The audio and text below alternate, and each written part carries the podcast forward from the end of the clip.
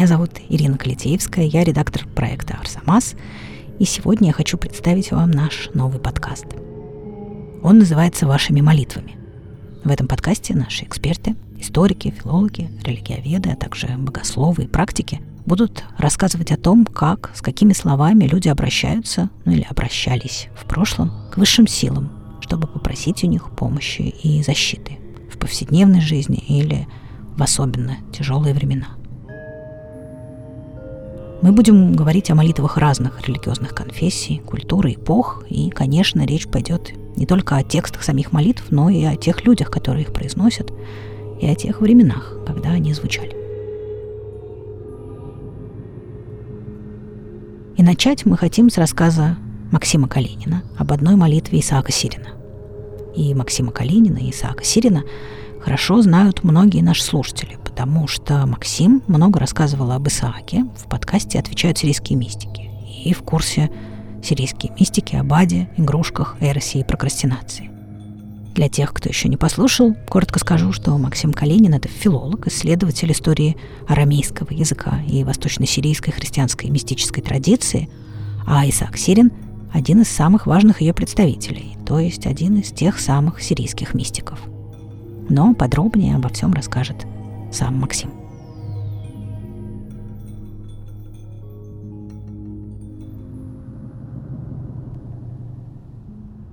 Хус Мария Аф аль айлен давиза давнай наша аннасе. Жалься, Господи, также и над теми, кто вернуты в руки порочных, злых и безбожных людей. О калиляис малахад рахме Скорее пошли им ангелы милосердия и избавь их от рук их. Мар валах, Ат Шаддар Буяа, Господь мой и Бог мой, сам пошли утешение тем, кто непредвиденно пребывает во всякого рода трудностях.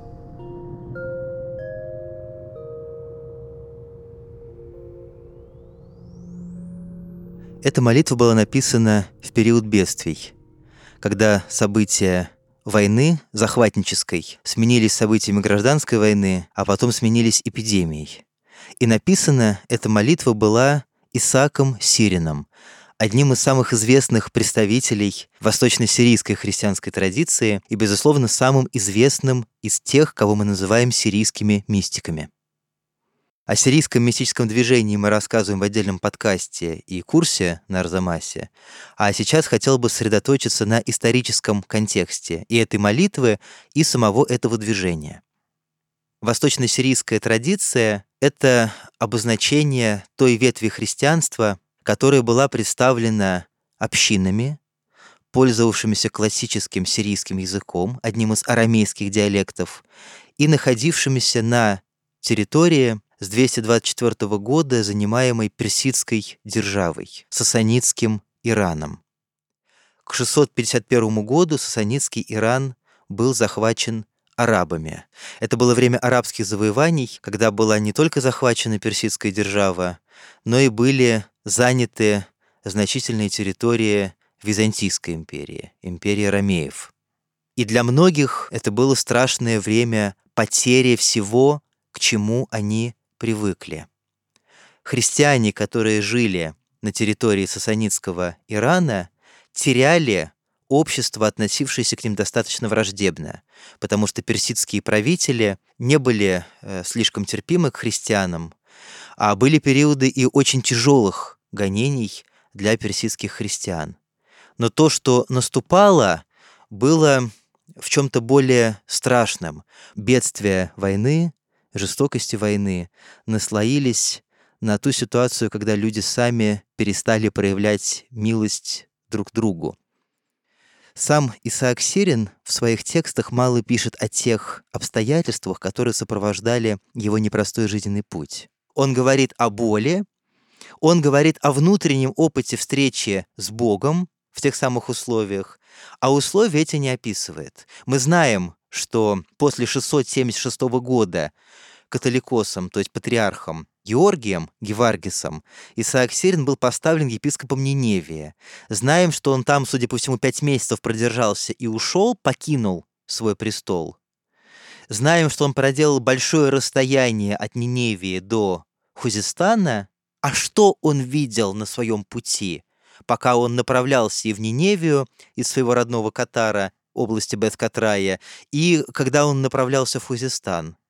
Благодаря старшему современнику Исаака, Йоханнану Барпинкайе, мы знаем, насколько страшным было время, на которое приходилось подвижничество Исаака Сирина. Йоханнан написал историю временного мира, который довел до 686 года, а начал он от самого творения мира. И он исходил из того, что он подводит итоги бытию этого мира, потому что конец света близок.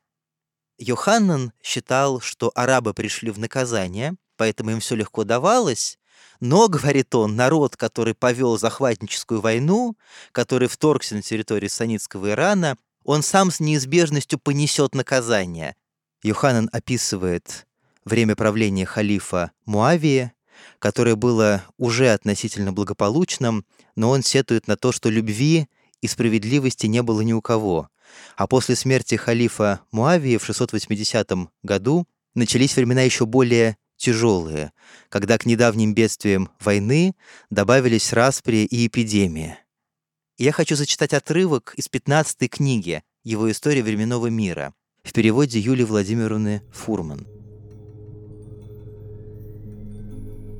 Как обычно, зло укоренилось среди людей.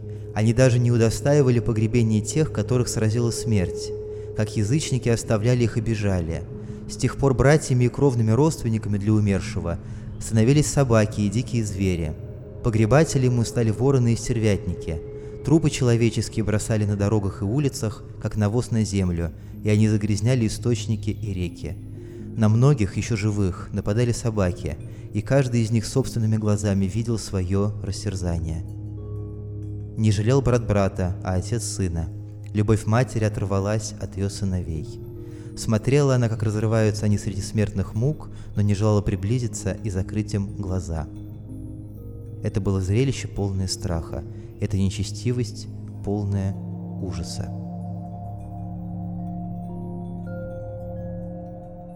И он пишет очень много и насыщенно, и мы знаем, что это было то время, когда Исаак Сирин уже оставил престол Ниневии и ушел в странствие, пока не дошел до гор Хузистана. Вы можете посмотреть по любой онлайн-карте какое расстояние от Катара до Мосула, до Ниневии, какое расстояние от Ниневии до провинции Хузистан, по-арамейски это Бет Хузая, мы понимаем, что Исаак Сирин проделал огромное расстояние и, безусловно, был свидетелем всех этих ужасов. Про самого Исаака Сирина мы знаем, что он считал неприемлемой идею спокойного проживания в монастыре, и он обрек себя на такую ситуацию, когда только надежда на Бога могла защитить его от смерти. Большую часть жизни до своей старости он прожил в горах Хузистана. Место его подвижничества известно как горный массив Матут. Вот таков страшный контекст той молитвы, которую Исаак Сирин составил. Это часть его большого трактата, пятого трактата его так называемого второго тома, который легко можно найти поиском по запросу о божественных тайнах и о духовной жизни в переводе митрополита Илариона Алфеева. В этом трактате, в этой своей молитве он раскрывает и свой опыт встречи с Богом, и опыт своего болезнования из-за своего несоответствия тому идеалу и той любви, которая в этом опыте ему открывается, и его болезнование о других людях. И я хотел бы сказать, что для Исаака Сирина означало молиться за других людей. Исаак Сирин подчеркивает, что Бога не стоит представлять как человека, даже очень-очень продвинутого, который все знает и отвечает на все просьбы или не отвечает. Для Исаака Сирина Бог остается равен себе. Он не реагирует ни на злодеяния людей, ни на просьбы людей, он любит людей одинаково, независимо от их качества, независимо от их статуса. То есть Исаак Сирин не мог представить себе Бога подобным человеку, даже какому-то очень правильному человеку, который отвечает на молитвы или который гневается на оскорбления. В чем тогда смысл молитвы? Для Исаака Сирина в первую очередь смысл состоит в том, чтобы человек сам обрел тонкость и чувствительность. Это не попытка его рационализировать, потому что для Исаака Сирина в этой самой тонкости человек обретает чувствование той божественной силы, которая всегда находится рядом с ним. То есть здесь есть мистическая составляющая, есть идея встречи, но, по его мнению, происходит все не так, как мы привыкли думать. Не Бог отвечает на молитву, а человек становится достаточно тонким для того, чтобы больше почувствовать и больше понять. И вот боль для Исаака Сирина как раз становится той силой, которая делает человека тоньше. Это очень важно, потому что боль может стать, наоборот, усыпляющей или притупляющей внимание силой. Человек может устав от чужой боли, найти для себя анестезию, которая сделает его нечувствительной. Человек может разными словами и формулами перестать видеть в других конкретных людей, а видеть социальные группы, которые ему менее жаль, скажем так.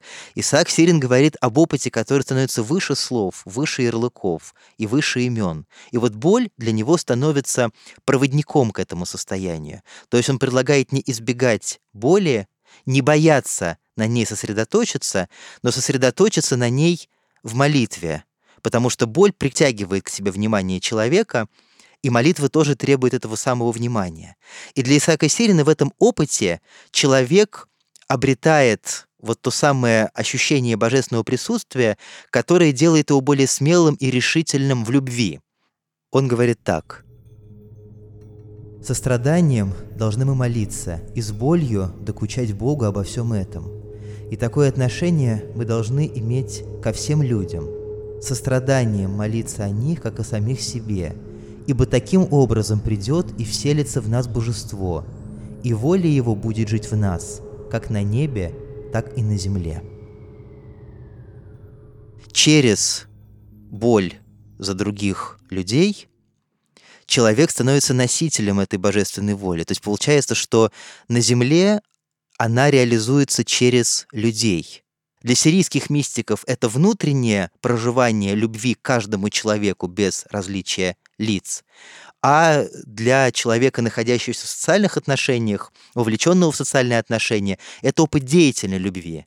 И хотя Исаак Серин сам жил отшельником, при этом он говорит, что если от монаха зависит остановится ли кровопролитие или нет, если, скажем, спрашивают его мнение о том, что сделать с преступником, ему надлежит сделать все возможное для него, чтобы кровь не пролилась, вплоть до собственной смерти. То есть Исаак Сирин понимал, что у его учения о любви есть социальное измерение. Мне это представляется сейчас особенно важным. Так вот, боль становится мостом к решимости. Боль становится тем, что позволяет человеку чувствовать чужие страдания и не закрываться, и не терять самообладание, а наоборот что-то делать. И в каждом поступке, в каждом опыте деятельной любви проживать божественное присутствие еще сильнее, потому что для Исаака Сирина только изнутри поступка нерационально, не объективируя, не рассуждая об этом, как мы сейчас, а именно изнутри поступка это присутствие и возможно почувствовать для того, чтобы расти ему в ответ. «Жалься, Господи, также и над теми, кто вернуты в руки порочных, злых и безбожных людей. Хус Мария, Аф Аль Айлен, Давиза Давнай Наша Аннасе Рмен Бише Вадля Аллах. Скорее пошли им ангелы милосердия и избавь их от рук их. Укалиляис Малахад Рахме Шаддару Шазеф Эннон Мен Изайхон. Господь мой и Бог мой, сам пошли утешение тем, кто непредвиденно пребывает во всякого рода трудностях. Мар валах, ат шаддар буяа, лайлен да вхользнин да аскаса и сайгон арсаис.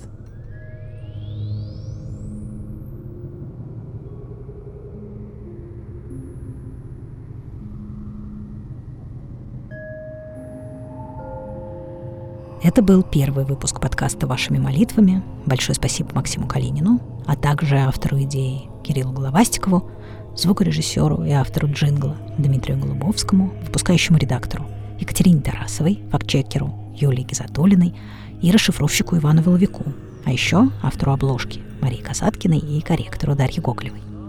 Меня зовут Ирина Калитейская, и в следующий раз, ровно через неделю, мы поговорим о первой суре Корана Аль-Фатиха. До встречи.